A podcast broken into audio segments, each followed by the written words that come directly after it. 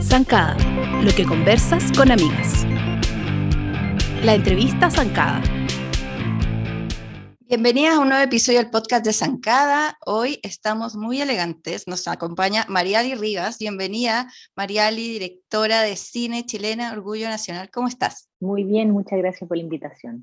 Te agradezco el tiempo porque este ha sido un súper intenso año. Y bueno, primero que todo, como felicitaciones por tu matrimonio, eh, felicitaciones por tu internacionalización inminente y, y, te vi muy también como en campaña, así que felicitaciones por el gobierno también electo que se viene.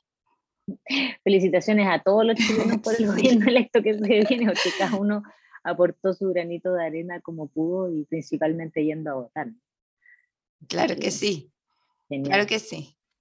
Oye, Mariali, bueno, entonces em, siento que como que se te viene un montón de cosas que hacer, así que era como el momento de agarrarte y tener unos minutitos para conversar y que nos contaras, porque nos, em, no sé en qué estabas tú en el momento en que te llega un llamado que yo fantaseo como, hola, soy Hollywood, eh, quiero hablar contigo, soy HBO eh, y queremos que dirijas episodios de la nueva temporada de la, ser, de la serie Perry Mason de HBO. Es más lento que eso, o sea, yo eh, tengo unos agentes gringos que son de una compañía que se llama ICM, que es una compañía muy grande de agentes. Y Em, ellas, porque son dos mujeres, se, han dedicado a eh, buscarme oportunidades de trabajo. Y como todo trabajo, uno tiene que postular.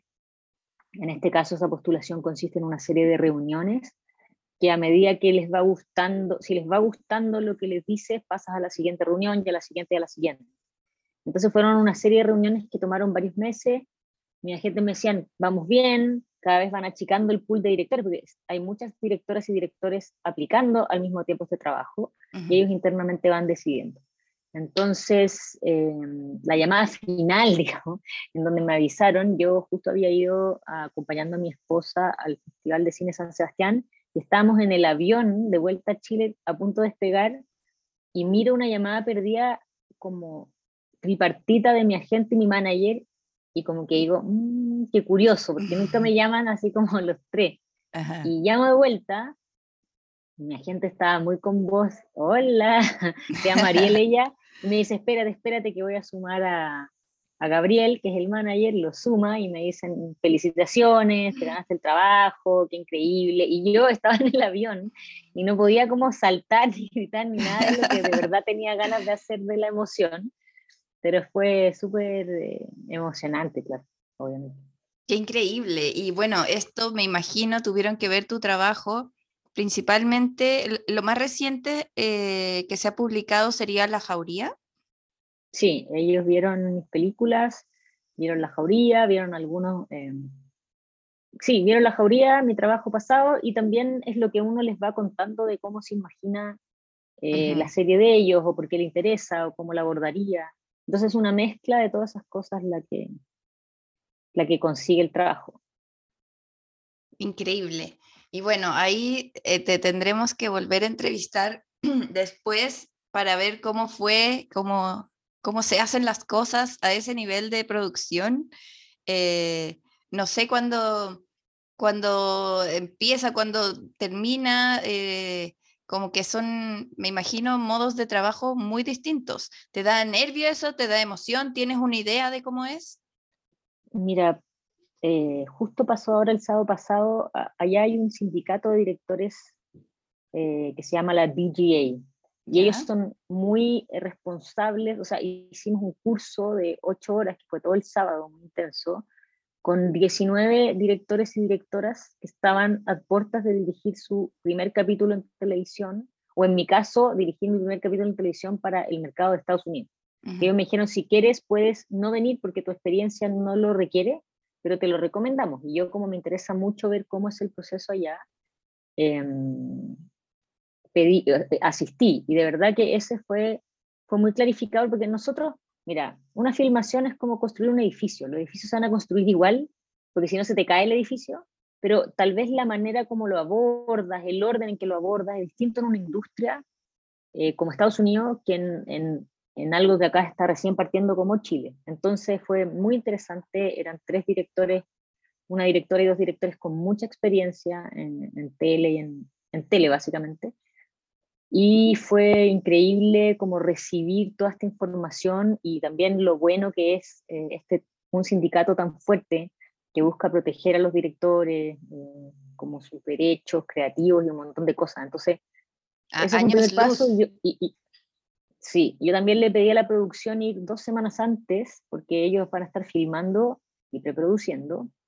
Entonces yo voy a ir a observar a los otros directores trabajar porque me interesa mucho entender el ritmo del set eh, de allá. Yo cuando yo he filmado publicidad allá con, con, con, equipo gringo y son más lentos que nosotros. ¿Por qué? Porque allá cada persona solo hace su trabajo, que esto también es cosa de los sindicatos que han cuidado mucho no reventar a las personas. Mm. Entonces, no sé, si hay que mover una mesa, por ejemplo, para ir más rápido en una toma, porque la tele, la, la gran cosa que tienes que, que filmar muy rápido, solo la va a mover la persona sin nada para mover esa mesa. En cambio, acá en Chile es como, hay que mover la mesa y el que está más cerca mueve la mesa. Pero en Estados Unidos eso es impensable. Entonces, ya ese puro detalle, que parece una cosa chica, genera una serie de demoras porque son más personas para el mismo trabajo y además cada persona hace lo que le corresponde. Entonces, yo necesito ir a mirar el ritmo para poder planear mi día de rodaje que quepa en un día gringo y no pensar en un día chileno, que es el día que yo conozco. Qué buen ejemplo das, porque es como eficiencia versus eficacia, sería como una buena forma de hacerlo. Y claro, como, como acá existe como el maestro chasquillismo, que en general como todos aperramos y hay que darle, es como otro approach a los trabajos. Igual, igual es algo muy hermoso, o sea, no sé, pues el, el, que hace foco de la cámara te va a mover la mesa si ve que eso apura el plano, porque estamos todos en el mismo barco. Y eso igual se siente como un cariño en el set eh, bastante lindo, pero claro, allá pasa, y yo entiendo por qué pasa, porque hay tanto trabajo que tú puedes trabajar todo el año sin parar, mm. eh, siempre en un rodaje de ficción. Y si tú empiezas a pensar en eso, cada cual tiene que hacerse cargo de su trabajo, terminar reventado. Porque aquí lo que pasa es que la gente se revienta mucho porque todavía es una industria muy naciente. Entonces, mm. si bien hoy día ya cada día más está realmente la gente ocupada de varios meses, eh, y yo creo que eso mismo va a ir em, como cambiando la manera de trabajar. Por ahora todavía está naciente. A mí es algo que me gusta mucho, pero también entiendo y respeto mucho por qué los gringos han llegado a su sistema, porque es una industria y una industria gigante. Claro, y porque también cada cual es, cada cual es responsable legal. Entonces, si tú moviste esa mesa y se rayó, pero esa mesa se arrendó a no sé quién y tú no eras la persona que tenía que moverla, también hay un problema. En cambio, acá todo es más, eh, no es desordenada la palabra, pero es un poco más, todavía no están tan definidos esos límites porque todos buscamos ir lo más rápido posible y el que puede, o sea, con los recursos que, hay. El que, está, el que está más cerca mueve lo que hay que mover. Nadie va a estar pensando, oye, pero es que yo no voy a mover esa mesa. Pero yo creo que ellos no lo piensan desde un lugar eh, pedante, sino que lo piensan por todas las otras cosas que estamos conversando. Así funciona. Claro, exactamente.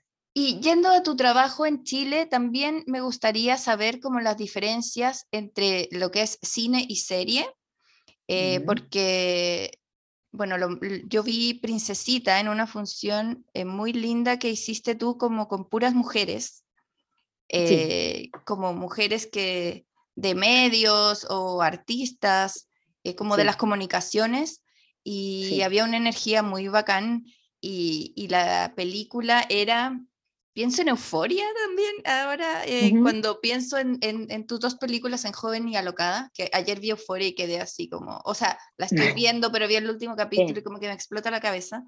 Y, y claro, va muy en, en, sintonía con, sobre todo en Princesita, como el horror y la belleza. Sí. Como la, la, el arte en la dirección, eh, la propuesta, la, parte como onírica, pero, pero no ese onírico que quizá es personal solo tuyo, sino que te comunica realmente. Eh, ¿cómo es esa diferencia entre hacer ese cine versus hacer una serie como La Jauría? ¿Cómo, ¿cómo ordenas tu cabeza? Es que son cosas distintas. Eh, las películas son y responden a lo que yo siento que necesito de esa historia.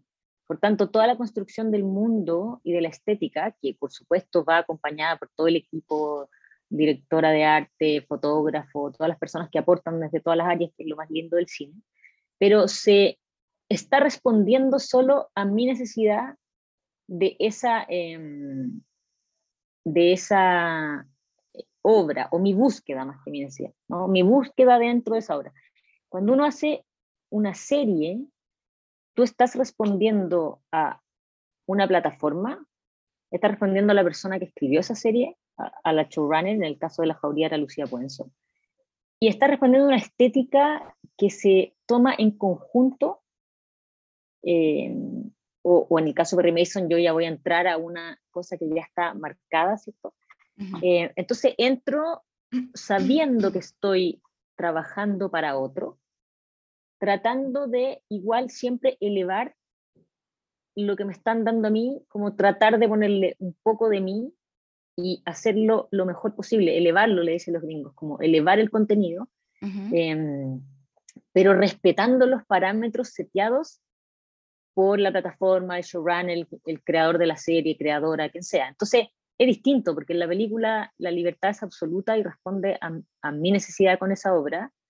Eh, en televisión uno está trabajando para eh, dar eh, vida o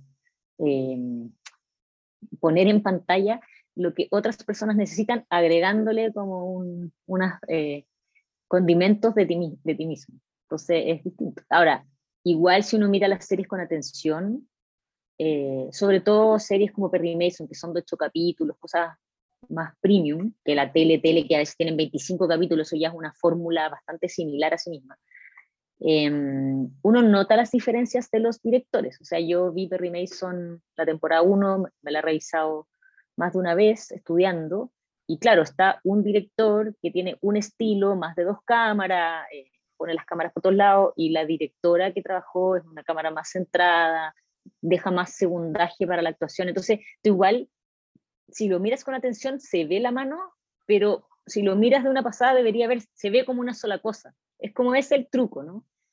Claro, como unificar, ser de la misma familia, pero tener un, un, sello que, que, claro, que quizás no es necesariamente como, ay, quiero que se note que yo lo hice. es como que no. el diseño eh, que ponte, yo soy diseñadora y me gusta el diseño editorial.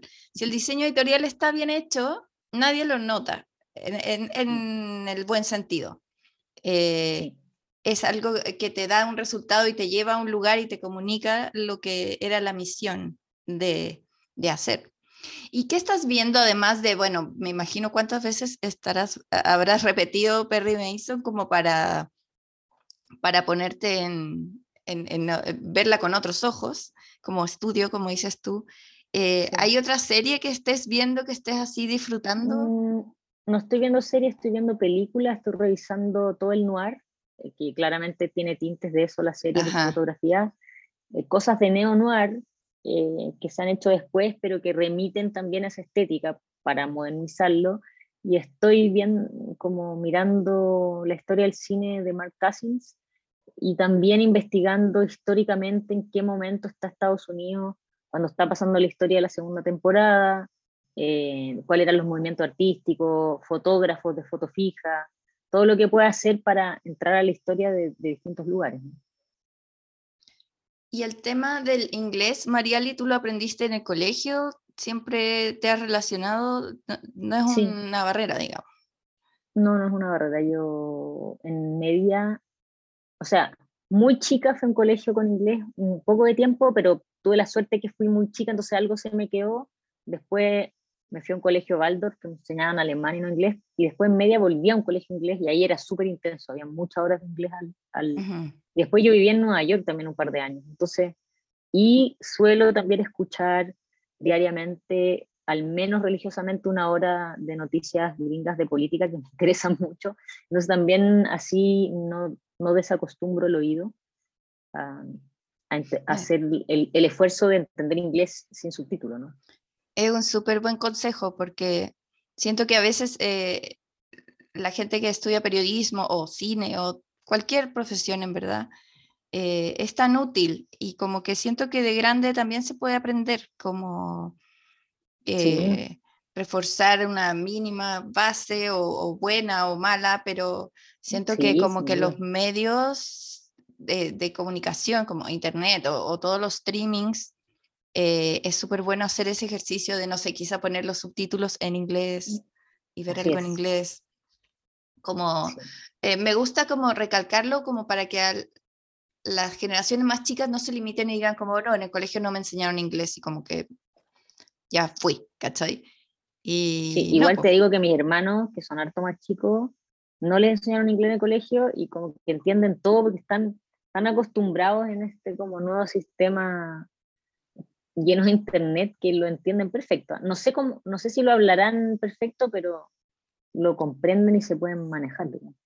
Claro, quizá yo creo que lo deben pronunciar bien porque lo escuchan mucho, entender todo, quizá no lo van a escribir bien, porque por la gramática, pero como que filo. lo importante es como poder comunicarte.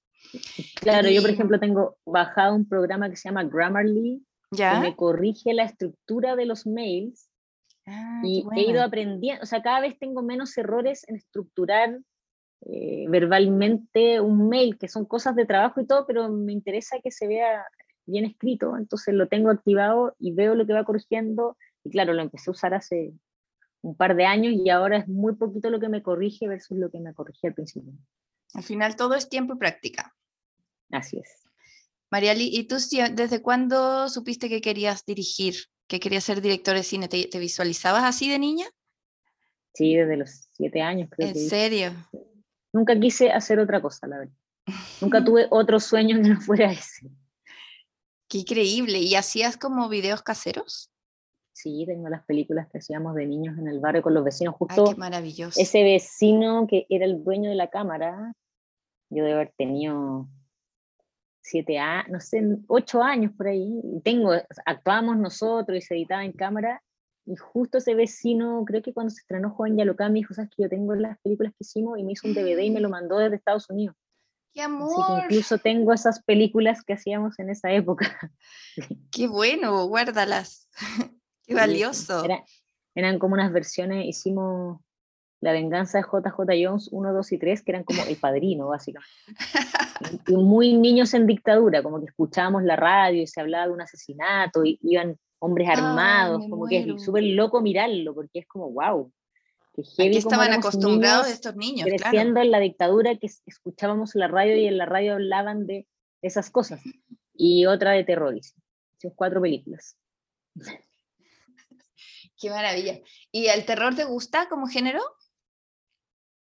El terror, no, yo, yo no lo miro, me cuesta mirarlo, pero justo pero lo puedes hacer por ciertas posibilidades de trabajo empecé como a cuestionarme ética y moralmente dónde se pone el terror y para qué se usa en el arte, porque es, algo interesante que me provoca incluso problemas éticos cuando las cosas son muy um, gráficas. Como gratuitas, ya. Claro, y, pero me empecé a hablar ahí con mi psicóloga, con amigos, me dieron otras otras ideas, pero estoy recién pensando en eso, pero a mí me pasa que a mí no me gusta mirarlo, porque me afecta mucho. Entonces me pregunté qué significa hacerlo. claro.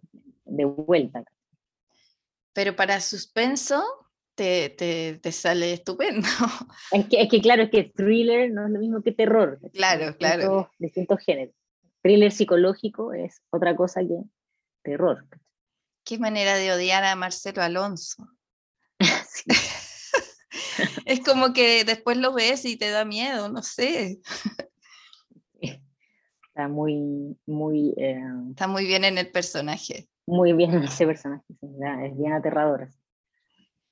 ¿Y, en, ¿Y qué recuerdos tienes de cuando empezaste como a, meterte a investigar sobre cine, eh, ¿te llamó la atención alguna directora en especial? ¿O tienes alguna favorita? Yo iba desde muy niña al cine, eh, porque como fui a un colegio Waldorf, de un punto de mi vida en adelante no había tele en mi casa, yo no tuve tele hasta los 18 años. Entonces iba continuamente al cine. Y, en esa época vi mucho Bender, Tarkovsky, Herzog, que era lo que daba el, el, Normandí. Eh, y fueron los primeros directores, Keslovsky, como todo lo, lo, lo vi en noventas. Y después ya en la escuela, porque también recordemos que en esa época conseguir un buen VHS era bien difícil, no, no había como, como, la, como el, el acceso al cine que hay hoy día, que uno baja algo de internet, o torrent, claro, había que irlo a buscar. Pasaba un VHS de la película o la daban al cine, no había otra manera. Eh, e incluso los VHS fueron pues, medio 89, 90, 88 por ahí. Em, ahí estaba yo trabajando en un videoclub y recomendando películas y limpiando góndolas.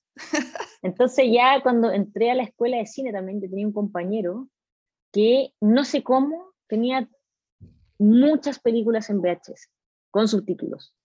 Y ahí conocí a Chantal Ackerman, a Claire Denis, pero fue eh, en la escuela de cine, porque las directoras en ese entonces no era, no era de fácil acceso llegar a una directora mujer, porque no... General, claro, ya como con suerte claro, conseguías películas. Uno veía punto de quiebre de Catherine Bigelow, pero estaba hecho igual que lo hubiera hecho un director hombre, no tenía una mirada eh, distinta tal vez, sino que era una muy buena película de acción. Pero claro, cuando llegué a las directoras francesas, dije como, wow, aquí hay como otra, otra cosa. Nosotras hicimos como un glosario de películas sobre grupos de mujeres en Zancada. Llevamos como eh, alimentándolas y están desde, no sé, Girls hasta mm, esta película de Gina Davis eh, del béisbol. Eh, ¿Tienes recuerdo de alguna que, en que la trama y o el tema central sea grupos de mujeres? Bueno, Thelma y Luis, que es de una escritora mujer, a pesar de que lo dirigió Bill Scott, pero era una escritora y se nota que había una guionista mujer. Eh, también me gustó mucho la, la del bass. Bueno, yo amo los musicales que tienen, no sé, me gusta, por ejemplo, La novicia rebelde, yo la veía obsesivamente cuando niña, me gustaba mucho. No es como una película particularmente feminista, pero, pero es una película que, que amo mucho. Grupos de mujeres, Sí, yo la vi hace poco, hicimos como una, una, junta familiar porque es la película favorita de mi mamá, La novicia rebelde. Entonces mis hijos no la habían visto. Y, como que, claro, dije, uy, igual es larga, igual el ritmo es distinto y se entretuvieron N. Y, y, claro, está este tema de ella es distinta, ella es especial y, y, y la, la, mirada que tienen como las monjas hacia ella, como que también es muy bonita. Claro, e, era como la rebelde. Claro, más allá de que su rebeldía es ir a casarse, como a ser mamá de siete como ya hacía el mandato femenino, pero igual hay una cosa muy linda porque ahí también está mezclado con la política, están en contra del nazismo, se arrancan, entonces igual es, tiene mucha tiene más complejidades ese personaje femenino, es, valiente, como hay, hay varias cosas que hace que son interesantes tomates verdes fritos me gustaba mucho, porque sin duda era. una película sobre dos lesbianas. Lo que pasa es que no podían hacerlo eh, evidente, pero la historia está ahí, o sea, claro, porque e, esta nueva forma de hacer familia, hijos, eh, están ellas dos, los hombres no existen. O sea, está este marido que le pega a la otra, la otra la salva, son como las mejores amigas, pero en el fondo están enamoradas, que terminan juntas. Entonces, como que era una manera de hablar de lesbianismo. Yo lo había adolescente y no me di cuenta por qué me gustaba tanto. Ahora que soy grande me doy cuenta por qué. Todo calza. Pero es muy buena esa película y tiene escenas muy bacanes que a mí me encanta. Hay un niño que pierde el brazo, ¿cierto? Como que el tren por perseguir un sombrero pierde el brazo. Entonces, eh, una de, de, la amiga la, como digamos una de las mamás, eh, le dice el manco desde chico. Me dicen, pero ¿cómo eres tan cruel de decirle a tu propio niño que quieres tanto manco? Y es que ella y dice, es que así le van a decir siempre. Como que lo estoy protegiendo de antes. Y yo le encontré así, genia, genia, genia. Muy bacán. Oye, Mariale, un millón de gracias por tu tiempo. Te seguiremos la pista. Felicitaciones y que sigan las cosas buenas. Muchas gracias y gracias por la invitación. Chao, chao. Chao. Zancada, lo que conversas con amigas. Hoy estoy muy bien acompañada con Andrea Cordones, eh, guionista, directora, creadora de Renata y amiga personal de Zancada. ¿Cómo estás, querida Andrea?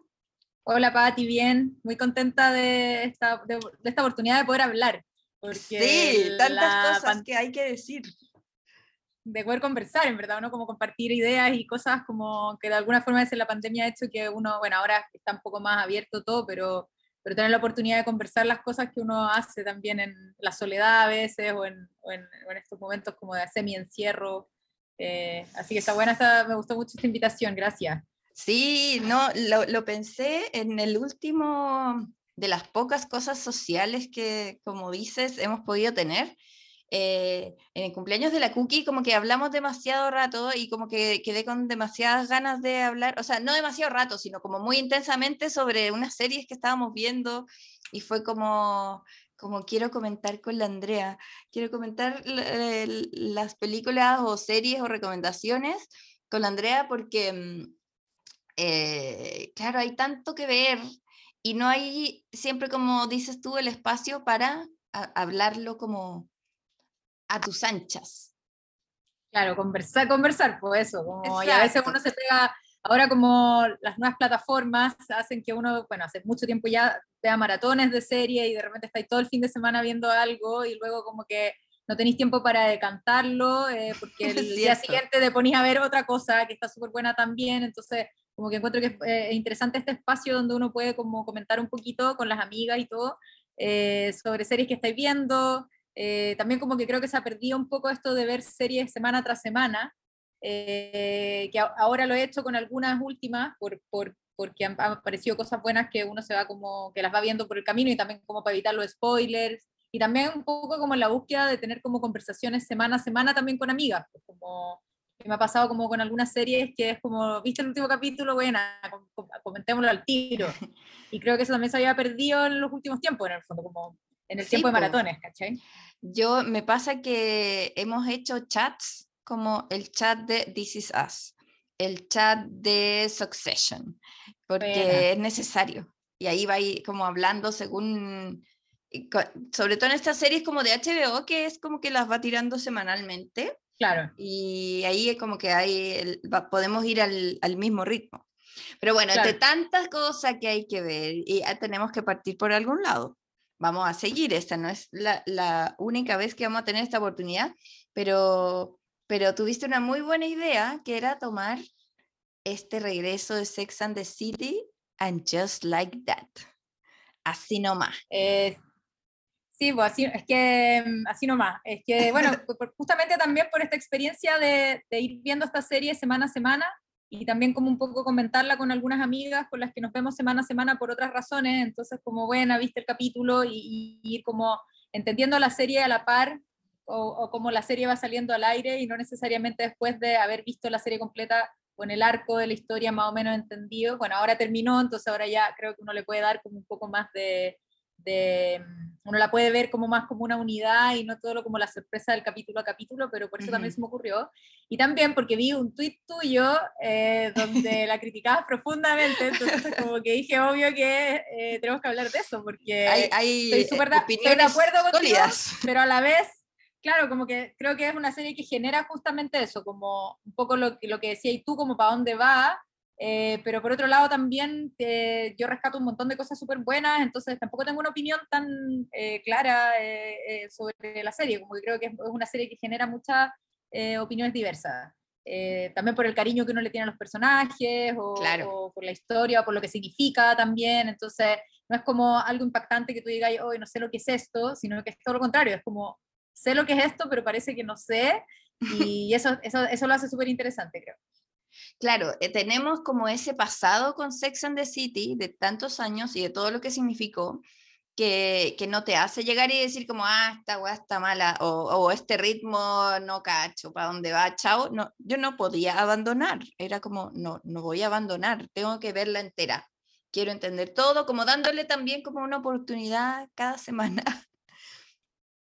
Claro, de todas maneras, y Claro, bueno, y eso también hace como estas series que, que también hace un poco eh, lo de la semana a semana, que se, se recupera, bueno, obviamente con los HBO, porque tienen estrenos semanales. Eh, también esto de conversarlo todas las semanas con las amigas, pues, porque me ha pasado también con otras series que digo, vi el primer capítulo, vi el segundo y no me gustó, que ahí, y alguien te dice como, sigue. Dale. Eh, dale, dale, ¿cachai? Ve otro. Y, y, ahí uno como que empieza también a reencantarse. Partamos por contar de qué va And Just Like That y, después nos lanzamos con los spoilers y hacemos la advertencia por si hay alguien que no la ha visto todavía. Ya, ya. Entonces, eh, bueno, este es como el regreso de, ¿cuántos años? Como... No sé, 20. 15, 20. Creo que 20, porque las, las, películas son como del principio de los 2000. Podríamos chequear ese dato, pero sí, sí, por lo menos 20 años, claro. Claro, ellas tenían en, ese momento, yo recuerdo el cumpleaños de Carrie cumpliendo 35 y ahora tiene 55. Entonces son como, como los 90 versus ahora los 2020. Claro, claro. Eh, y siguen siendo amigas, Samantha no está porque, porque con la actriz eh, no, se, se, odia, hay un odio a muerte y, y Nika iba a participar pero está esta, este espíritu de que no es como que Samantha no hubiera existido, se menciona y pasa, hay, hay una versión eh, al respecto de que no está, pero partimos con, con, eso, ellas siguen siendo amigas, viven en Nueva York. Em, no tienen... Un Nueva York, eh, eh, Nueva York post pandemia, que eso me parece súper interesante porque me he fijado mucho como sobre todo las series que se estrenaron este año, cómo han abordado el tema de la pandemia. Entonces, por ejemplo, hay algunas que no hacen, por ejemplo, no sé, Succession, que como que no hace referencia a la pandemia, y por ahí salió alguna entrevista de algunos, de, no sé, de uno de los creadores, productor ejecutivo, donde decía que a estos millonarios la pandemia no, no, ni siquiera les afectaba, entonces como que no había, ese, no era un contexto en el que... en el que ellos quisieran como entrar para escribir esa, su tercera temporada. Em, y, pero por ejemplo, no sé, pues Betty, que es esta serie también de HBO, de estas niñas skaters, como es un Nueva York en pandemia, donde usan mascarilla y de hecho suceden cosas a partir de la, la mascarilla, por ejemplo, está súper integrada en las tramas o en los insights de las historias. Y en el caso de eh, And Just Like That, eh, me, gusta, me gusta mucho que, que parta desde ahí, como, eh, y hacen, en el primer capítulo de hecho hacen referencia a cómo, cómo fue la pandemia. Como, sí, como el pasado. Claro, entonces Carmen anda como con unos guantes, ¿cachai? Y es como, oh, esto me, esta costumbre me quedó de cuando no se podían tocar los botones de los ascensores, y como tienen como referencias así, que igual eh, me parece como súper jugada esa decisión, eh, y a la vez súper buena porque también hace que el producto de alguna forma no envejezca tanto, eh, uno puede ver esta serie, o sea, todavía no se acaba la pandemia por lo demás, entonces es como está está puesta en un lugar un poco futurista y eso me parece como interesante desde, sí. desde el punto de vista de la producción. De hecho, se hace cargo de hartas cosas. Por, Mi mayor queja es como del ritmo, pero, pero se hace cargo de cosas de este momento, o sea, como que hay un contexto, hay alguien eh, que estudió eh, los puntos que hay que tratar, eh, que no se pueden obviar en, en claro. 2022, y, mm, y claro, se hacen cargo. Sí, O sea, yo creo que es la gran, lo que más me gusta a mí de la serie es que es ver a estos eh, personajes que nosotros conocemos desde antes, que en su momento podrían haber sido súper rupturistas desde distintos puntos de vista, eh, o, cada una desde su personalidad más bien, em, y que luego eh, creo que las películas no, están tan bien, pero luego en, en, este revival como que cada una adquiere como un, un, un nuevo rol, ¿no? Como que pasaron 20 años en el fondo y, en esos 20 años pasaron cosas que las hicieron cambiar o abrirse o evolucionar y eso a mí me gusta un montón. No me gusta la evolución de todas, pero sí me gusta como que hayan evolucionado y que sean personajes como un poco distintos o más maduros o, que vean la vida desde, eh, la, desde la madurez o desde la, más bien desde haber tenido experiencias que nosotros no las conocemos porque pasaron 20 años, pero eh, que, de que las tuvieron, las tuvieron. Y eso a mí me parece eh, súper interesante. Y, bueno, y que como una producción se hace cargo, como bien decís tú, pues se hace cargo como con la, de la diversidad, no solo como eh, de las decisiones de pareja que uno pueda tener, sino que se hace cargo de la diversidad también como de las personas diversas dentro de una sociedad. Eh, de los puntos de vista y todo, aunque sí desde un lugar, desde Nueva York, muy cómodo, con mucha, eh, mucha fashion y mucha... Eh, mucha comodidad, mucho, privilegio, pero así. Mucho privilegio. Sí, eso, eso a mí me choca también un poco porque como que en este momento el privilegio está como mal, como no es algo eh, claro, o es como, como mal visto, ¿cachai? Es como, no sé, en Succession estos privilegiados son los malos, ¿cachai? Claro. Eh, acá los problemas de Carrie, como francamente, eh, siempre escuché esos comentarios, ¿no? Como, ay, esta de Gaia está sufriendo por esto, pero siempre me parecieron como un poquito que uno podía vincularse en la imaginación, en, tomando las proporciones de alguna manera, pero ahora era como, mi departamento está en un lugar demasiado lindo y tiene demasiada luz. Y, es demasiado caro y ay, qué lata estar acá. no sé, como, como sus problemas, ¿cachai? Eh, eh, ahora como que me sentí demasiado desconectada de ellas. Eh, me gusta esto que dices tú, que, que, se hacen cargo de, de, también ellas y su experiencia, como que me hubiera cargado que quisieran siempre ser ellas las cool, tienen esta autocrítica de, tengo que aprender o oh, esto me pareció, me gustó que pusieran a Carrie en, situaciones como que a ella le daba plancha cosas y se veía como cartuchona, que me suena más lógico a que ella esté como arriba de la ah. micro, como vaya todo bastando, cacho todo, lo entendí todo, porque e, es difícil, hubiera sido difícil de creer. De todas maneras, a mí, bueno, lo que decís tú de los privilegios, la que más me molesta en ese sentido es Charlotte, eh, porque creo que todos sus conflictos son súper eh, superficiales, incluso los que no lo son, eh, y son abordados de una manera como muy episódica, como que no, no, traspasan como la temporada, y, creo que ella es como la que está más, a mí, a mí siempre me gustó mucho la inocencia de Charlotte en la Sex and the City, me parecía que es una de los, que es súper honesta su, su forma de ser cartucha en ese momento, o como me parecía como honesta, ¿no? Como que ella quería el amor y ya está, ¿cachai? Como en un momento de la vida en que quizá uno decía como no es lo único y bla, pero ella era como yo quiero casarme, tener hijos y eso es lo que yo quiero y era tan honesta que yo la respetaba mucho. Pero ahora me pareció que era como, en verdad, está tan complicada con esto, como un montón de cosas, eh, hasta el último capítulo, ya como que creo que en el último es como ya, como en verdad. es como un gag ella, como Charlotte. Claro, es como un gag.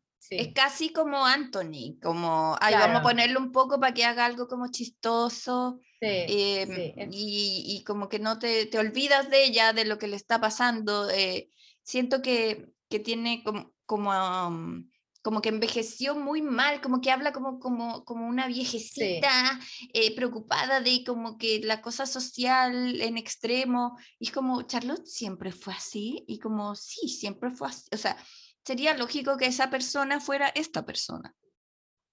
Claro, pero, igual, claro, igual tiene algunos momentos de nobleza que me gustan mucho. Eh, hay un momento en la serie que, eh, em, sin afán de spoilear demasiado, pero como que hay un momento de crisis donde ella dice como, ¿por qué todo el mundo se empeña en cambiar?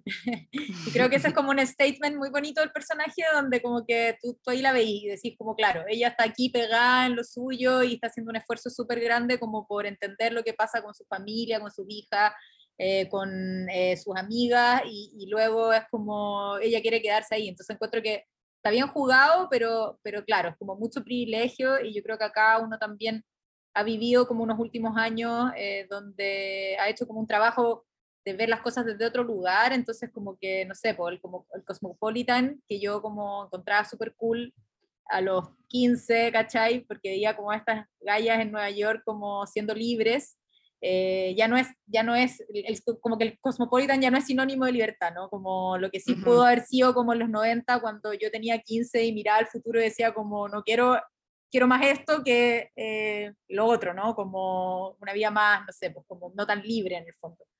Eh, claro. Y en ese sentido, claro, como que ahora hay, hay, como una visión como de ellas hacia atrás que, que, es diferente.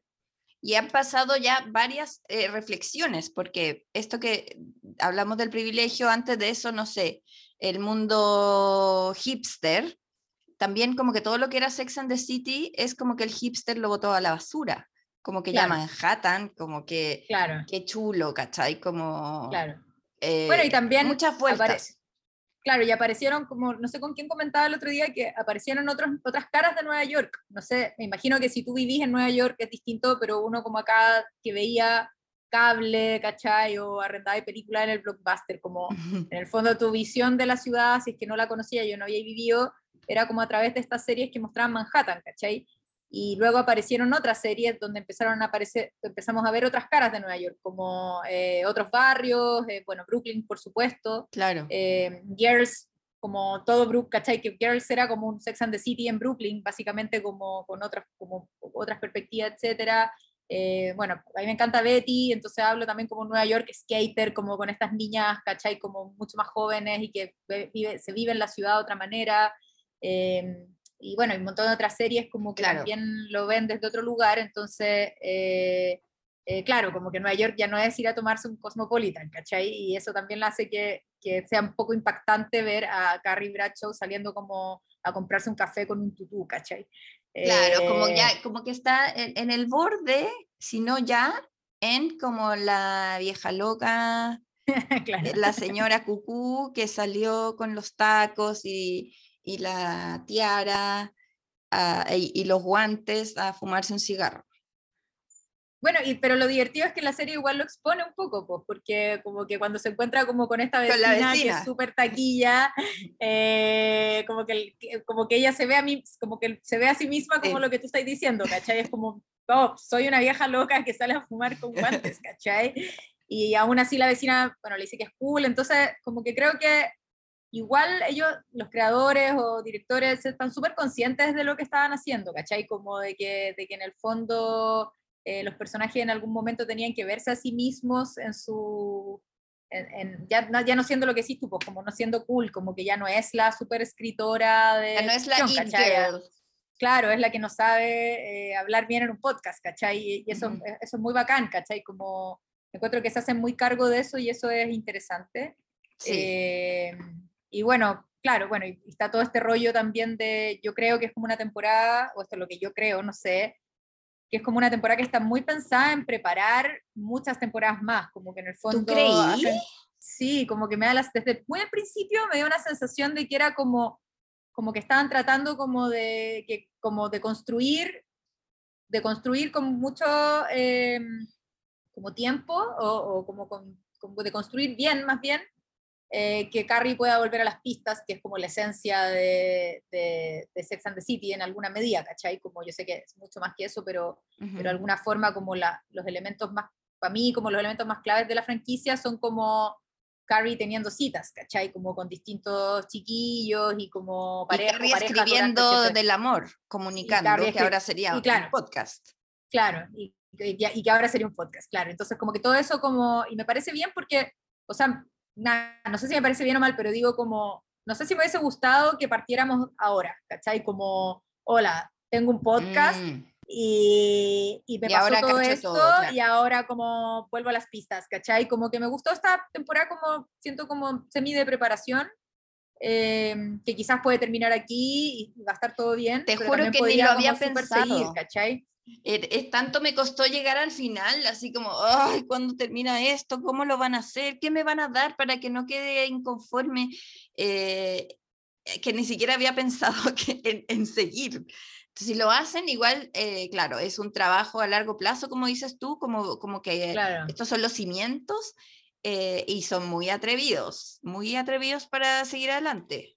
Me da la sensación que tiene como esa lógica, em, como de revivir un proyecto, o sea, no sé cuántas temporadas terminó teniendo Sex and the City, pero sé que son muchas, y, y me imagino que deben estar buscando como construir una franquicia similar, ¿cachai? Como, o sea, o eso es lo que yo, eso es lo que yo percibo, estoy inventando, pero, pero me da como esa sensación vamos a ver, me gusta esa hipótesis. Porque creo que igual quizás uno desde el prejuicio de, de este regreso piensa como no va a dar para mucho, ¿cachai? Pero finalmente es una serie nueva, ¿cachai? Es una serie nueva con nuevos personajes, es una serie nueva con nuevos conflictos, eh, donde los personajes están parados en otros lugares súper distintos, entonces eh, finalmente no es la continuación, no es como una, no es una película más de Sex and the City, no es una temporada más de Sex and the City, es una serie nueva, tiene un, nombre nuevo, ¿cachai? Y en ese sentido me imagino que el negocio es como tratar de construir franquicias que te hagan hacer cinco temporadas y que se terminen convirtiendo como en la serie para este público, ¿cachai? Que es como, me imagino que el público más duro eh, son las mujeres que tienen la edad, que tienen eh, las, protagonistas hoy, y bueno, y todo lo que eso arrastra, ¿no? Como todas las generaciones que vimos Sex and the City después, eh, cuando, cuando, cuando ya había sido, no sé, pues yo me acuerdo que lo vi en la red, ¿cachai? Como que si lo daban en la red era porque... Sí, pues era lo máximo, porque la red... Era estreno, ¿cachai?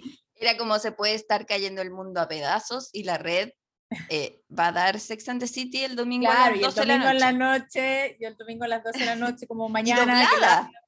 claro, doblada, y mañana tengo que ir a la universidad y que lata, pero voy a ver esta cuestión porque es mi favorito y ojalá queden dos, ¿cachai? Como, eh, y nunca, y como que yo lo vi muy así, después creo haberla visto entera como de corrido, pero así la vi muchas veces y como no tengo idea qué, qué capítulos daban, de qué temporadas eran, era como solo muy bacán como eh, ver cómo estas mujeres hablaban de sexo, ¿cachai? Como, y de relaciones eh, amorosas y del amor, a, a, veces uno más de acuerdo, a veces uno menos de acuerdo, pero, pero eso me parece, como que eso era bacán, entonces creo que quizás la búsqueda también es la misma, poder hacer muchos capítulos de esta nueva eh, idea, ¿cachai? De, este nuevo, de esta serie. Ya, y ahora vámonos con spoilers. Avisada, está avisada avisa que vienen los spoilers de And Just Like That.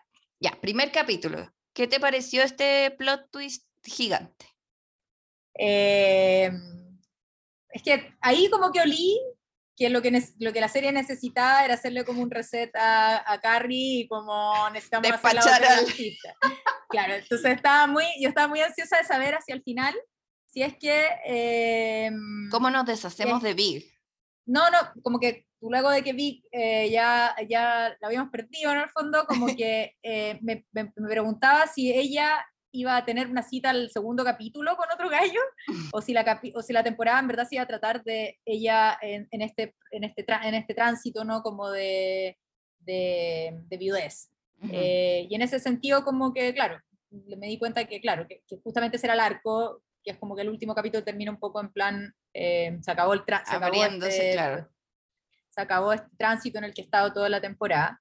Eh, a mí nunca me gustó Vic, nunca lo encontré mino, siempre me cayó pésimo, mm. eh, nunca entendí por qué ella estaba tan enamorada de él, eh, siempre me cayó mal.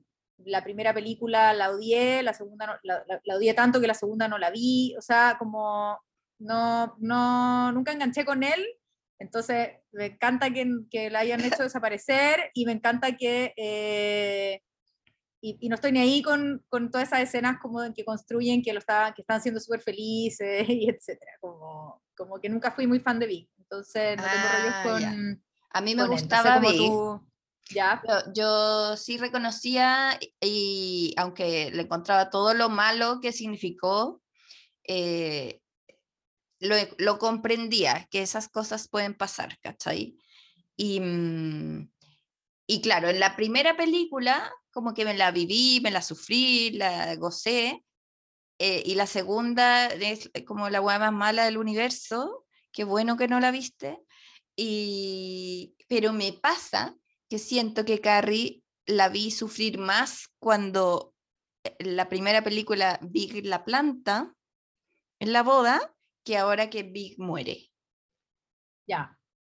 No sé, yo también decía, ya, démosle la oportunidad de que está como asimilando, cada quien vive los lutos como, como puede, como les sale, eh, pero encontraba siempre como un poco, como que quedé como, como bien así, and just like that, como, bueno. Claro, como un poco asumía. Sí. Sí, sí. y la vi sufrir más, como que me gustó mucho, de hecho todo lo que ella sufrió, no me gustó que sufriera, pero me pareció muy real porque la loca no comía, había que darle la comida. De las escenas más tiernas que hay es con Samantha, cuando la hace comer, como loca, te estáis muriendo de pena, eh, y, yo te, te, voy a hacer sobrevivir.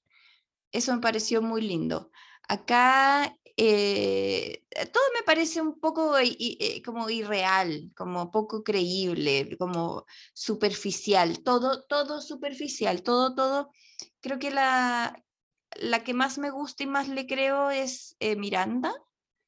Como que me gusta, me parece dentro de todo me parece muy tierna ella, muy cándida, no sé, cuando la caga con Carrie, cuando la está cuidando y se manda una cagada y, le sigue sonriendo, me da como pena, como que la encuentro muy dulce, eh, pero a la vez muy inocente también en el sentido como de, como, como cuando no le dice, bueno, ya me estoy metiendo en el tema con Che, pero, pero cuando no, cuando Che le dice que como que seguís como muy normal en tu familia con tu marido, y ella como seguía sonriendo, como, como casi que, ¿qué tiene? ¿Cómo se hace? Era como, papá, reacciona, pero le creo, ¿cachai? A mí me pasó, o sea, bueno, sobre Carrie, o sea, sobre la serie en general, sí, o sea, convengamos que igual es súper superficial, como no, eh, creo que como que tiene un tono superficial y cuando uno ya se entrega a ese tono superficial, como que ya no te deja de molestar, te deja de molestar como tanta superficialidad. Eh, como que no me parece que sea, o sea, encuentro bacán que toquen todos estos temas y que se hagan cargo de los personajes como en el siglo XXI y que se hagan cargo como de todas estas cosas que han cambiado socialmente, pero, pero igual, claro, yo encuentro que es, super, es una serie superficial, ¿cachai? sí, si no le pidamos peras al olmo.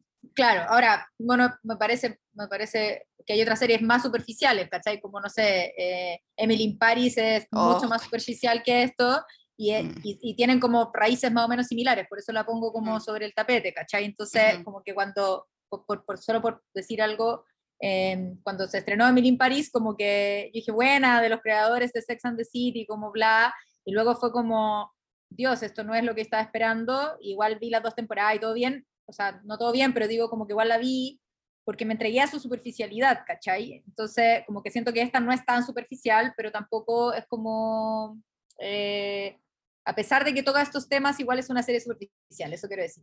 Bueno, eh, cuando las comparas, eh, para, para referirme a Emily in Paris, que también, obviamente la vi, es como que es algo que sale como, obvio que la voy a ver y me la voy a devorar. pero el, personaje de Emily es, está vacío, ¿cachai? Claro. Es, hueco. Es que no se hace cargo de nada.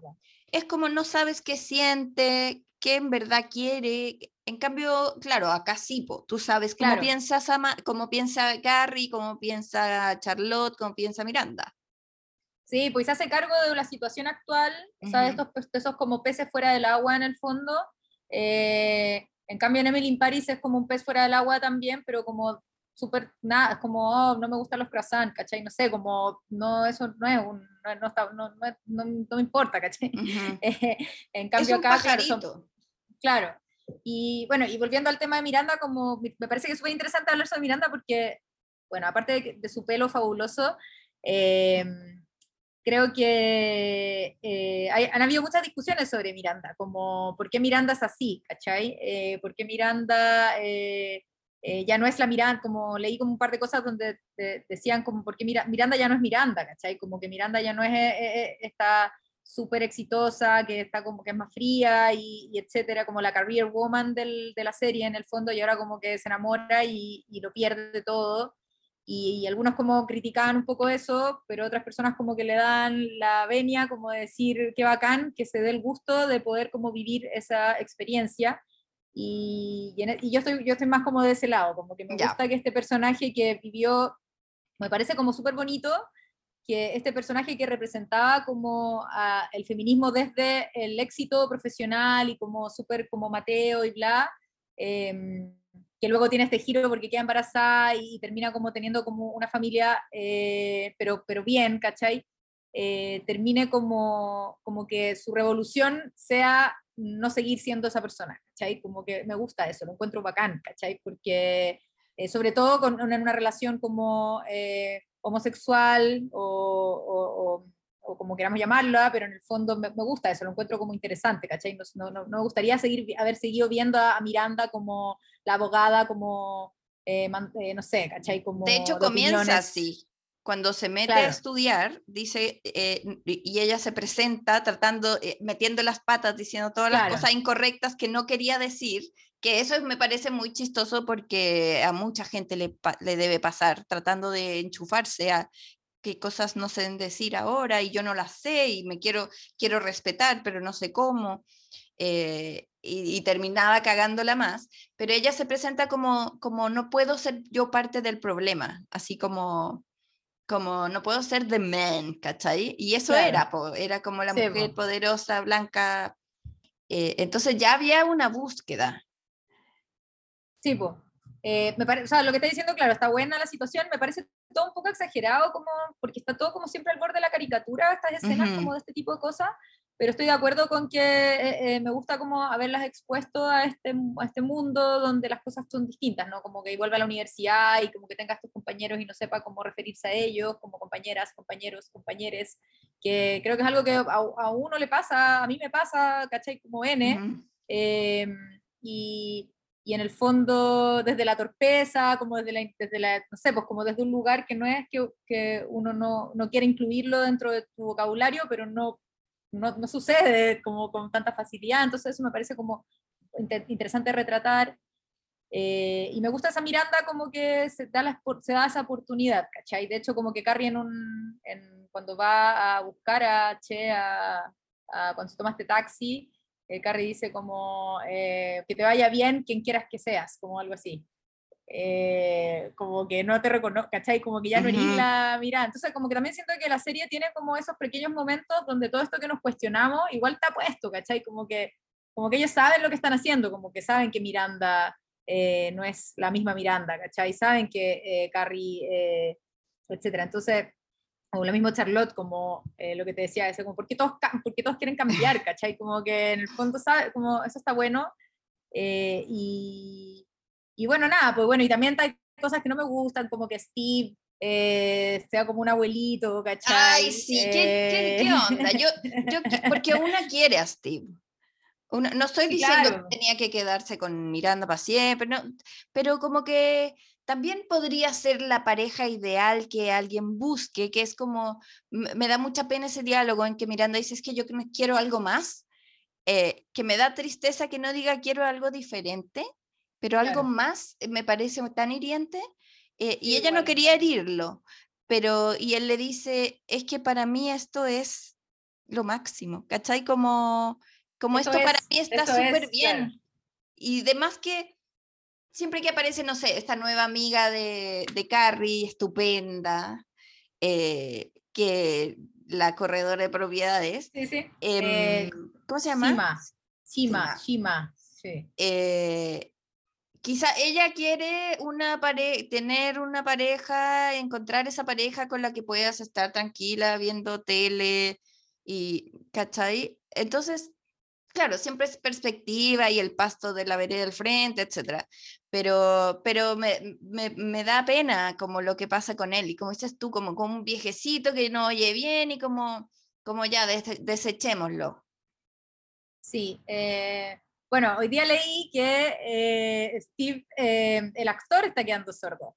Ah. Entonces, como que por eso eh, le habían puesto hasta como que cuando lo llamaron, en el fondo como, hola, vamos a hacer como una serie continuación de Sex and the City, veintitantos años después, ¿quieres, ¿quieres estar con nosotros? Y él como, ok, pero yo estoy quedando sordo, ¿cachai? Y ahí como que los creadores dijeron como, ok, eh, se lo, o sea, eh, pongámosle ese rasgo al personaje.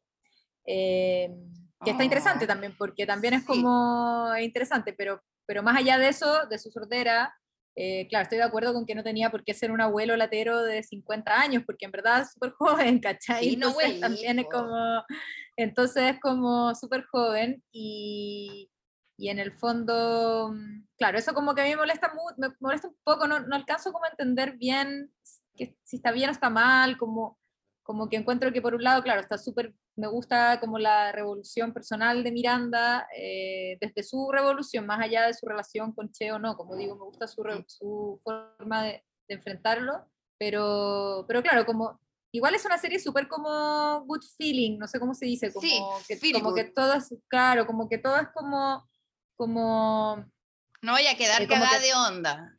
Claro, y es como que no hay mucho conflicto, como ya le voy a decir a Steve, y como que conversan en el sillón, y Steve como esto es lo que quiero, y no te voy a hacer ningún atado, ¿cachai? Y como que nunca hay como un, nunca revienta como nada en un gran conflicto, siempre todo como que se resuelve. Y eso quizás también, no sé, tengo la impresión de que, bueno, siempre ha sido así la verdad, pero, pero claro, como que funciona porque también quizás uno o, el mundo no está para ver series como tan, o no todas las series tienen que ser como tan complicadas, de conflictos tan profundos. Eh, y hay algunas que... Claro, te metí, después te vaya a ver euforia y quedáis con dolor Exacto, de guata. estaba pensando en eso, claro, ¿cachai? Y, está todo bien, pero como que en el fondo veis esto y como que sabéis que... Por eso también uno le dice a la amiga, ve uno más, ¿cachai? Como no, no te va a pasar nada. Claro, claro, como, claro. Como te aburriste, no importa, ve otro, y ve otro, y ve hasta el final porque está bien, o quizás porque también uno ve Emily in Paris, ¿cachai? En una maratón de una tarde, porque decís como filo, ¿cachai? Como... Qué, lindo es París de fondo y el vino es súper claro. claro, pues como, claro, pues como que yo decía como siempre en, en Mirin París como, oh, qué lata, ya sale a correr, oh, qué lata, se va a comer un paquete, oh, qué lata, ahora le va a ir mal la pega, oh, qué lata, ahora se va a enamorar del vecino. Alto. ¿Qué onda el vecino, cachai? Y como que ahí ya uno dice, como ya filo, la voy a ver, porque filo, cachai? la em, trama. La trama, claro, es como ya super, como que súper honesta también en eso, ¿cachai? Es como, ya ahora la segunda temporada, como que eh, el otro Mino es como súper, todo lo contrario y es súper Mino, como, como que está todo pensado para ese, para ese público, para ese gusto, ¿cachai? Como, em, y en ese sentido, eh, claro, súper superficial, pero también es algo que, em, nada, como que igual la vi, ¿cachai? Y, y, ocupa un lugar importante en, en, la parrilla, ¿no? ¿cachai? Ahora claro. Pues, después, y después, si después queréis ver euforia, ve euforia, ¿cachai? Y, y quizás ahí podemos conversar de otras cosas, ¿cachai? claro. Y como para ir eh, cerrando, eh, quiero que me expliques tú por qué pasa con ese ritmo. ¿Por qué a mí me molesta? ¿Por qué yo que no sé nada? sé, bueno, sé porque he visto, sé como usuario, pero, pero, ¿qué es lo que no cuaja, cachai? Porque son muchas historias, muchas patas, porque quisieron hacer muchas intenciones en poco tiempo. Tengo alguna hipótesis, pero a mí también me molesta el ritmo, pero no sé qué es que lo que te molesta a ti el ritmo como... Por ejemplo, están Charlotte y Anthony, y Anthony dice algo súper loco, súper sagaz, súper crazy, y, y, hay como un silencio, y, como, y después caché que era, ah, es un espacio como para que nos riamos pero la talla no era tan buena. Entonces no sé si así era antes y funcionaba, eh, o ahora las cosas tienen que ser más rápidas. Eh, como cuando uno ve como una película eh, antigua y, el ritmo decís como, ¿qué onda? ¿Por qué tan lento? Porque no sé. Yo tengo, no estoy segura porque no he hecho como la comparación real, pero creo que así era antes y ahora ya no funciona tanto porque han habido 20, 25 años de series entre medio que han roto un poco el, el ritmo de ese sitcom, de ese, ese tipo de sitcom, ¿cachai? Como eh, entendiendo Sex and the City como un sitcom en el sentido de que es una serie de situaciones, de personajes, etcétera, como de capítulos unitarios. Entonces, como no sé, por la evolución del sitcom, como que el sitcom parte súper teatral, con estos espacios para las risas, con risas, ¿cachai? Después empieza a evolucionar como esta, así, claro, Friends así clásico. Bueno, podríamos ir más atrás, como La, Hechizada, eh, La Familia no sé qué. Company. Claro, ¿cachai? Como... Y seguro si la veo ahora la voy a encontrar que no era tan chistosa. Bueno, de hecho, una buena clase de sitcom es ver eh, WandaVision, eh, la, ah, claro. porque hace como un recorrido como muy bacán. Y bueno, pero de eso es como va con risas, después eso mismo sin risas, después empiezan estas como series más urbanas donde ya no las cosas no pasan en dos, en dos locaciones, sino que empiezan a pasar como en, la ciudad, en las ciudades, etcétera. Pero se sigue usando como este, este ritmo como de diálogo como muy snappy, ¿no? Como uno habla uno, habla el otro, habla el otro, em, como remate. ¿Qué es snappy? Como, como que pa, pa, pa, pa, como... una forma, es como, claro, como un poco como, como que tiene como un ritmo así como... como, hiper ágil. Claro, como ágil, pero como con ciertas pausas para como que te indican algún, como que la pausa en el fondo te indica que acaba de haber un chiste, eh, como para que tú te reías en tu casa, pero ya no tiene risas, ¿cachai? Em, y creo que, creo, no estoy tan segura que la serie original, no la he vuelto a ver, ¿cachai? Hoy día vi una escena y, y, me pareció que era algo así, pero, pero como que en el fondo, claro, como que y los diálogos también como diálogos muy pensados para que funcione el chiste también, eh, a pesar de ser diálogos como cotidianos, pero igual también pensados en que funcione el chiste. Entonces, eh, creo que quizás eso era más interesante en, en, la serie original y que ahora con el tiempo ha ido evolucionando eso, como que ya no se usa ese ritmo. Después hay serie, hay otras sitcoms, no sé, a mí me encanta 30 Rock, que igual es súper vieja, y 30 Rock como que rompía un poco el, el patrón del ritmo del chiste, como que como que hacía los silencios en otros momentos.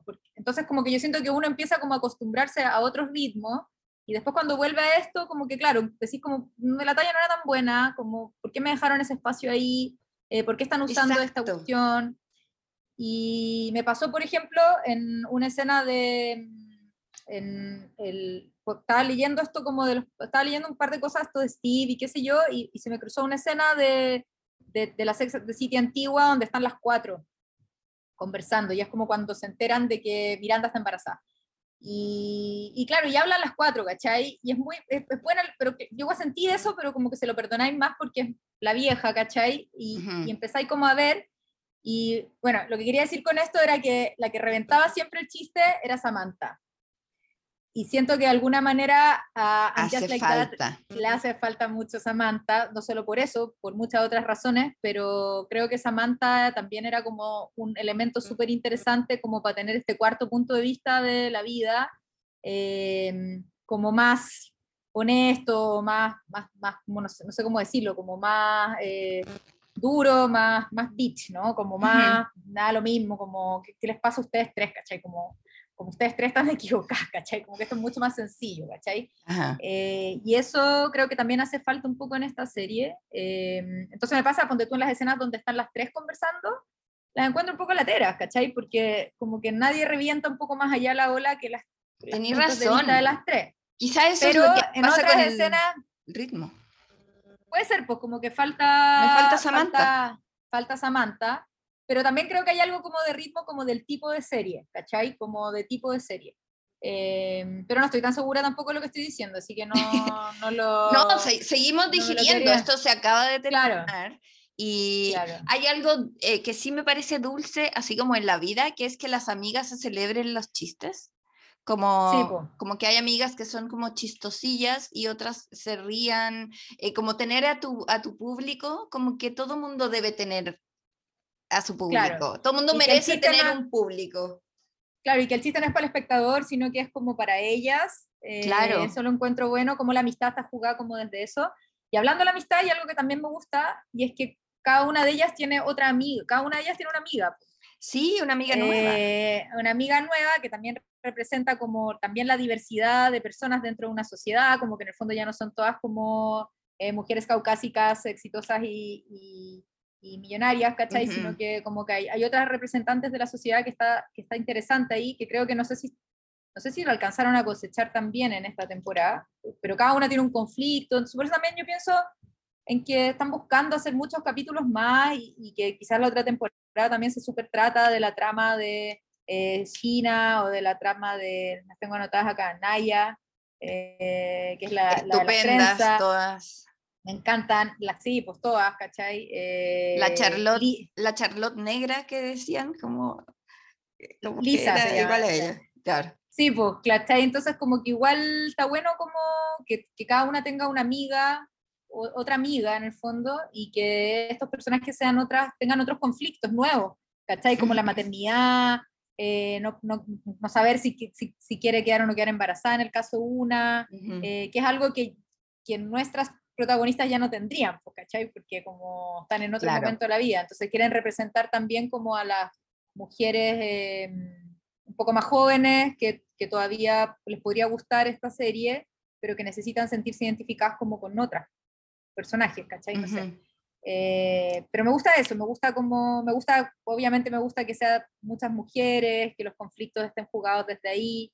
Eh, hay hartas cosas que veo que no me parecen tan bien, pero, pero siempre encuentro que es bueno ver series donde eh, las mujeres son las protagonistas y tienen conflictos como eh, más o menos representativos de lo, de lo que está pasando en el mundo. Sí, sí, tienes razón. Yo mira, como ahora que me abriste la mente que esto puede seguir, eh, claro, yo diría como Darren, eh, creo que hay que olvidar un poco los zapatos, como ya el chiste está como, no, si tengo a Vi guardado al lado de mis zapatos y eso sí es, es importante, era como, ya, ok, como la talla ya la hemos hecho ocho mil veces y era muy chistoso en los noventas eh, hablar así con ese orgullo de los zapatos, de no tengo plata para arriendo, pero sí para zapatos. Ok. Claro. Pero ya, ya, ya, ¿cachai? Como superar eso, superar eso y, y seguirle con estos temas nuevos y, y, y bacán el amor y volver al romance y, y me parece que puede ser que esta intro haya sido medio incómoda y que, que pueden pasar, igual la voy a ver, lo que sea que siga. Sí, claro. Bueno, y hay otros personajes que no hablábamos ahora, como Che, por ejemplo, que igual es bacán como lo que representa. Em, eh, también como las nuevas tecnologías, ¿no? Como el podcast eh, como una plataforma. Qué modernas somos. Eh, sí. Porque no puede, uno no puede pasar la pandemia sin haber hecho un podcast, o sea. por lo menos un capítulo. Eh, pero como, claro, como el podcast como un formato posible, no sé, por pues los libros digitales, ¿cachai? como que creo que eso también está interesante, no sé, pues, o sea, como que antes no se mandaban WhatsApps, ¿cachai? no había, entonces, igual, los celulares, era una serie donde no habían celulares, ¿cachai? O donde habían, no me acuerdo, pero probablemente eran muy antiguos, ¿cachai? Ah, bueno, había, claro, ¿cachai? Un capítulo que se trata de dejar un post-it, ¿cachai? Entonces, en el fondo, igual encuentro que el desafío de una serie que estaba amparada en ese tipo de cosas, eh, convertirla en algo moderno sin que sea tan extraño, porque estoy de acuerdo con que es extraña, pero siento que podría ser mucho peor, como que podría ser podría ser súper extraña y al final no es tan extraña, es como eh, eh, crecieron, ¿cachai? O sea, están más viejas eh, en el buen sentido del, del, de la vejez, ¿no? Como tienen más experiencia, están más maduras, están buscando, no están pegadas, están, les cuesta, pero están buscando adaptarse a, a la nueva, a, la vida, a cómo están las bueno, cosas. Bueno, y cada era y cada edad tiene sus incomodidades. Claro, claro. Ahora, claro, ponte tú, no sé, ponte tú esa secuencia del, del Tampax me parece que es como añejísima, ¿cachai? Como, como que también habían cosas que me parece que mm. no son de la nueva, como Darren. El, claro. chiste del Tampax es del, es del 98, ¿cachai? Como si no 1998. Claro, como que si no lo hiciste en, el Sex and the City mm. antiguo, no lo hagáis ahora porque... Eh, sí, puede ser un buen parámetro. ¿Me entendís? Como que, o sea, eh, como que estamos, o sea, ya ni siquiera, no sé, ¿cachai? Como que podría haber hecho algo como con, como con eh, formas más ecológicas de enfrentar el periodo, ¿cachai? Como que eso es lo que, eso, eso, eso soy, ¿cachai? No Todo el rato, claro, de la, podían hablar de la copita o del... del hablar de la copita, de los calzón menstrual, ¿cachai? Me están hablando del Tampax como, en verdad, ¿cachai? Como, me decían los gringos que como que no usan toallita higiénica hace 100 años, ¿cachai? Como entonces... Se podrían haber eh, clavado más en el tema de la hija teniendo este Instagram doble, esta vida doble en Instagram. Eso es presente. Claro, y quizás está en otras series, pero el Tampax también está en otra serie, entonces tampoco como que lo del Tampax sea tan divertido, ¿cachai? Mm. Em, ahí no sé, bueno, de dónde vienen esas decisiones, ¿cachai? Eh, entonces, como, claro, como que yo siento que tiene algunas desafinaciones, como esta búsqueda por, por lo progre, pero también cae como en estos lugares comunes, medios inocentes, em, y bueno, y, súper superficial, si de eso yo no lo, como que no le vamos a buscar como la profundidad eh, filosófica, ¿cachai? al final lo que uno quiere es como coherencia en los personajes. Claro, y, y creo que... Y, y, bueno, y pone sobre la mesa temas que son bacanes, ¿cachai? Como que sería súper latero que Miranda, eh, no sé, pues como que se hubiese dejado a Steve por, por, un gallo, ¿cachai? O como por un hombre, ¿cachai? Como, y no tener como un conflicto. Es bacán que no sea un conflicto, que no sea un tema como su eh, amor por Che, ¿cachai? Sino que sea como algo que sucede nomás, ¿cachai? Como no es, no es, no es un conflicto, no es, el conflicto no es, oh, seré lesbiana, ¿cachai? Que también eh, creo que es algo que, no, que hoy en día no, no, está, está, tan presente, es más bien como, ¿qué voy a hacer con el matrimonio? O, claro. Eh, o dónde voy a vivir. O dónde voy a vivir, o, o, como qué onda este estilo de vida, ¿cachai? Que es distinto al que yo tenía pensado, en fin. Entonces, yo me quedo con, con más cosas buenas que malas, la verdad. Eh, de todas maneras. Eh, me quedo con más cosas buenas que malas y espero también que esta sea como una puerta para ver si, si en unas próximas temporadas se puedan abrir más conflictos, ¿cachai? Como, em, ahora claro, me parece insólito Carrie como con unos tacos gigantes pintando una casa, es como, en verdad, como, ¿por, qué haces, ¿por qué te haces eso? ¿cachai?